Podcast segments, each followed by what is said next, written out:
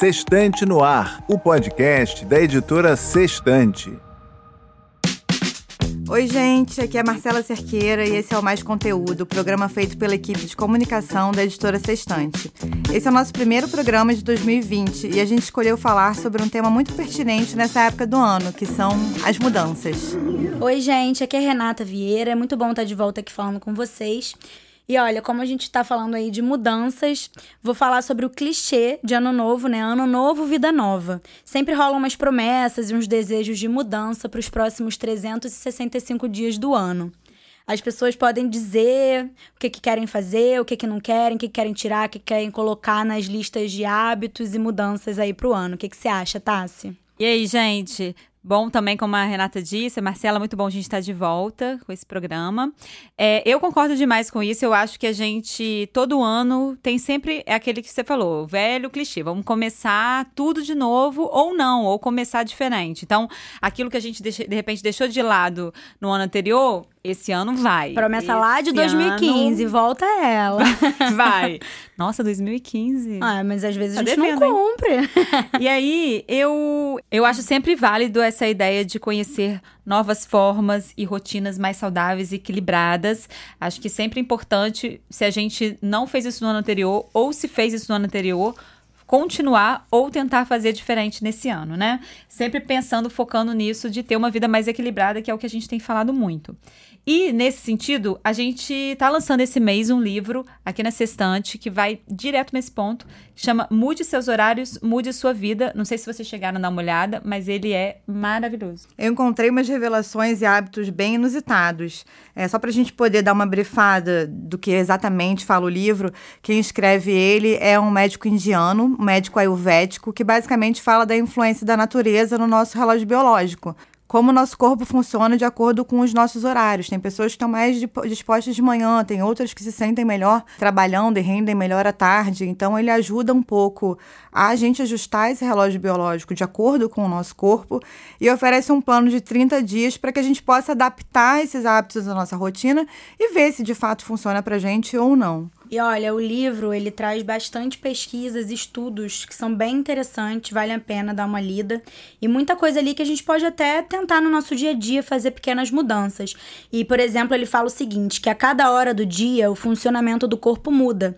As células e os sistemas são preparados para fazer coisas diferentes dependendo da hora do dia ou da noite. E assim a gente sabe que você chega ao seu ciclo mais profundo de sono por volta das duas da manhã. Ou seja, a hora que, assim, pode cair o mundo que e você não, vai, vai acordar. Tá lá, pode tocar uma música muito alta que tá lá, dormindo. Depende da pessoa, né? Porque eu, por exemplo, depois de uma noite de acarajé com as amigas na minha casa, começando meu ciclo saudável de relacionamentos em 2020. Ela começa a dormir às duas da manhã. Às 2h20 da manhã, eu estava ali feliz e Qual contente. será o seu ciclo mais profundo do sono? A gente pode mandar essa pergunta para o autor. Exatamente, perguntar qual é o ciclo do sono da Marcela. Da, que é uma pessoa diferenciada. Mas vai, segue. O que mais? Ó, às 10 da manhã é o nosso estado de alerta mental que tem um pico. E a nossa digestão opera com mais eficiência perto do meio-dia. Concordo plenamente. Eu sou a pessoa que 11 e meia. Tá com fome já, gente. Bateu Sou a 11 pessoa que já tá. Ó, 11 e meia já tô avisando. Meio-dia e 15 eu espero. Meio-dia e meia já tô assim no limite da minha fome. Gente, eu tô rindo, né? Porque assim. A Marcela almoça É, 4 da tarde, não tá? Só um fosse eu mãe e tivesse que acordar cedo, eu acordo, eu acordaria 10 horas da manhã, né? Numa situação normal, tipo agora nas férias. Meu sonho, nunca acordei. É, eu como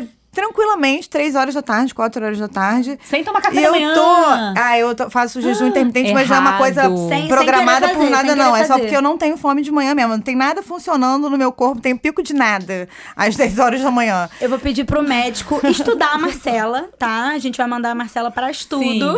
E o meu pico sempre foi à noite, assim. É, sou jornalista, é, comecei trabalhando com televisão, depois com site. E por acaso eu sempre peguei muito tarde, 11 horas, meio-dia.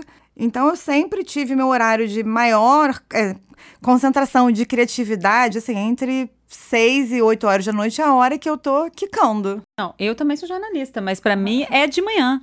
Pra mim, ápice da, da criatividade de manhã. Passou 5 horas da tarde, eu não, tô, não sei o que, que eu tô fazendo ali. Já Ó, foi. e outra Ah. coisa, ele fala que perto das 21 horas, depois ali de noitinha, ali na hora da novela, o nosso corpo começa a liberar melatonina e a velocidade da nossa digestão cai pela metade. Entendo, porque também às nove e meia eu já tô no, indo, caminhando pro sono. Caminhando E pra assim, soneca. aquilo. E eu, sabe o que eu tô achando interessante isso que você falou? Porque tem. A gente via isso muito quando a gente era mais nova, enfim, acho que isso aí todo mundo sabe. Abre parênteses, a gente sabe, mas não todo mundo pratica, eu no caso. Que de comer depois das oito não pode. Não é que não possa, é porque o que ele diz no livro é assim, que o nosso corpo, quando ele acorda, ele tá acelerado. Então, assim, se você come uma quantidade grande de carboidrato, ele vai conseguir digerir muito bem. E aí, quando vai se encaminhando pro período da noite, é mais lento. Então, essa digestão vai ser feita bem mais lentamente. Entendi. Então isso aqui deveria estar sendo encaminhado para as donas de pizzaria, que fazem propaganda errada Rodízio, com rodízio. double de pizza às terças. Difícil. Mas então, eu acho que assim, é o que a gente tá falando, né? Isso vale dizer que isso tudo que você tá falando aí desses horários, a gente tá fazendo uma brincadeira assim, porque realmente é muito louco que a gente não consegue adaptar, ou não, às vezes não sabe que isso tem que ser adaptado Sim. à nossa realidade. A importância da gente tentar uma coisa ou outra, assim, ir devagarzinho, né? Marcela aqui deu esse exemplo maravilhoso de uma pessoa que está totalmente errada nos dos horários aqui, de como que a gente pode, Ó, pelo mas menos, ela uma malha coisa. de dia, já é um ponto positivo. Já, que verdade. chacoalha o corpo de manhã e aí ela É já verdade, tá é verdade. certo. E uma coisa muito interessante também que ele fala nesse livro que eu achei incrível, que é quando, por exemplo, a gente viaja, né? O famoso fuso horário, que é muito engraçado, porque a gente perde totalmente a noção de tempo. E a verdade é essa, porque ele, explica no livro que é como se o organismo perdesse a bússola. Ficasse perdido, Né, é. que controla as nossas funções. Por isso que a gente tem aquela sensação de quando a gente retorna, que, ou quando a gente tá lá, que tá tudo muito louco, né? Porque a verdade é que o nosso corpo precisa ver a luz do dia pra saber ali que o outro dia começou, pra poder reiniciar todos os nossos sistemas, todas as nossas coisas funcionam quando vem a luz do dia. E a gente às vezes tem até uma dificuldade de, de ajustar fusos, porque fica muito. fica realmente complicado. Sim. Quando você vai para um país, tem uma diferença muito grande de horário, quando você volta também é, é, é tudo muito complicado. E aí você vai analisando o seu corpo e é curioso se a gente for pensar é, que na agricultura, na maré, é, tudo tem influência da luz, como as coisas funcionam e, e da lua, e por que, que a gente. por que, que algumas pessoas funcionam melhor em determinado local e outro local não, e os próprios animais, enfim, uma série de coisas. A gente convidou uma outra autora nossa, a jornalista Diana Garbin, para falar um pouco com a gente sobre isso também e comentar sobre essa influência toda no nosso trabalho. Tem gente que fala que é do dia, tem gente que fala que é da noite. É, será que isso faz sentido mesmo? É um achismo? Ou de fato a gente está predeterminado, algumas pessoas ou não, a funcionarem melhor de um jeito ou de outro? A Daiane é autora do livro Fazendo as Pazes com o Corpo, que a gente lançou no ano retrasado, e é dona do canal Eu Vejo no YouTube, que fala sobre a nossa relação com o corpo e com a comida, o lado nocivo das redes sociais e o papel da autocompaixão no processo de cura. Vamos ouvir um pouquinho o que ela tem para compartilhar com a gente sobre essa questão. Dayana, nosso papo hoje do podcast é sobre a influência da natureza no funcionamento do nosso corpo. Existem estudos que comprovam que a luz natural, os horários de cada alimentação, são componentes importantes para o nosso equilíbrio corporal. Você acredita que ter uma rotina pode mesmo trazer esses benefícios? Eu não tenho dúvida disso. É, estabelecer uma rotina de vida, de trabalho, de horários é fundamental, na minha opinião, para a gente ter a disciplina, conseguir manter a concentração, o foco para qualquer tipo de trabalho. Especialmente quando você trabalha por conta é, ou trabalha de casa. Quanto mais eu percebi que na minha vida, há quatro anos eu comecei a trabalhar por conta. É, eu tenho um escritório, mas grande parte do meu trabalho eu faço de casa. Então eu rapidamente percebi que enquanto eu não estabelecesse um horário fixo para acordar, começar a trabalhar é, o horário de botar o celular no modo avião para não olhar o WhatsApp, é, quanto, até que horas eu iria trabalhar, estabelecer essa rotina foi muito importante. Especialmente quando eu estou no processo de escrever os meus livros, eu acabei, estou acabando agora de escrever o segundo, eu preciso manter essa rotina, estabelecer horários, é fundamental e é incrível como, a partir do momento que você estabelece isso, a sua produtividade melhora muito, aumenta, melhora a qualidade do trabalho. Então, eu realmente acho fundamental. Como uma noite mal dormida influencia no seu dia? O sono é uma coisa importantíssima na minha vida. É, se eu ficar uma noite mal dormida ou dormir muito tarde, é, dormir muito pouco, isso influencia radicalmente na minha concentração no dia seguinte, na, na qualidade do que eu vou fazer. É, e assim, eu, eu falo que eu sou uma pessoa que preciso dormir muito. Eu preciso dormir no mínimo oito horas. Eu sou muito dorminhoca. É, eu falo que eu sou uma longa dormidora, né? Diz que tem pessoas que são curtas dormidoras, que são as que precisam de menos horas de sono para ter uma vida com qualidade. Eu não. Eu preciso dormir no mínimo oito horas. Aliás, nove horas por dia de sono seria o ideal para mim, mas aí é, na nossa vida doida é quase impossível, né? Você demorou a descobrir como seu corpo funcionava? Que horas você desempenhava melhor? Que horas você estava mais disposta para o trabalho ou não para fazer as coisas? Eu, na verdade, descobri como meu corpo funcionava quando eu vim morar em São Paulo em 2008 e eu comecei a trabalhar na Globo e a acordar entre três e meia, 15 para as quatro da manhã para trabalhar. É, ali eu percebi como é, faz toda a diferença é, o horário de trabalho e como o meu corpo realmente não funcionava naquele horário. Era uma tortura acordar no meio da madrugada, acordar três e meia da manhã é uma coisa que me desestabilizava completamente e eu não consegui me acostumar, eu não me habituei. Eu fiquei quase três anos trabalhando nesse horário e foi horrível. Eu falo que foi a pior fase da minha vida é, em qualidade de vida porque eu não conseguia me acostumar com aquele horário, então eu, eu tentava dormir às, entre 7 e 8 da noite para ter uma boa quantidade de horas de sono, mas mesmo assim eu não conseguia descansar, eu ficava sonolento o dia inteiro. Depois, apesar de ter toda a tarde livre, porque eu trabalhava de, de quatro e meia, cinco horas da manhã até no máximo uma, duas da tarde, apesar de ter a tarde livre, eu não conseguia fazer atividade física, eu não conseguia me concentrar, era muito difícil.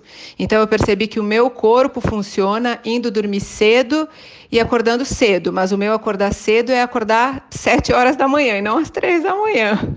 então, assim, o meu cenário ideal seria ir para a cama por volta de nove e meia, dez horas da noite e acordar entre seis e meia e sete horas da manhã. É, isso é o que eu tento fazer no meu dia a dia. Nem sempre é possível, mas é o que eu me sinto melhor e o que eu sei que eu tenho mais produtividade, mais energia, mais disposição. Eu acho muito interessante isso que ela fala é, do horário de trabalho, né? Que ela questiona sobre quando ela teve que trabalhar de madrugada, uhum. e que isso pra ela era um, uma tristeza, né? Que ela não conseguiu se adaptar. Eu acho que isso aí é de uma importância isso que ela fala, porque é exatamente isso, né?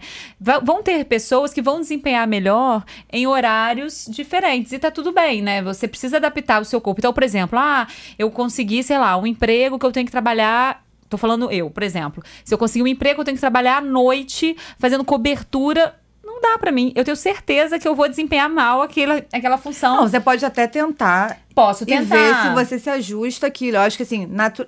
de alguma forma o corpo vai se adaptando. Mas pode chegar em algum momento que uhum. não vai uhum. funcionar. Eu já trabalhei em televisão no plantão na escala das 5 horas da manhã. Era horrível para mim. Era, era muito ruim. O corpo ajustou depois de um tempo, já não era tão sofrido?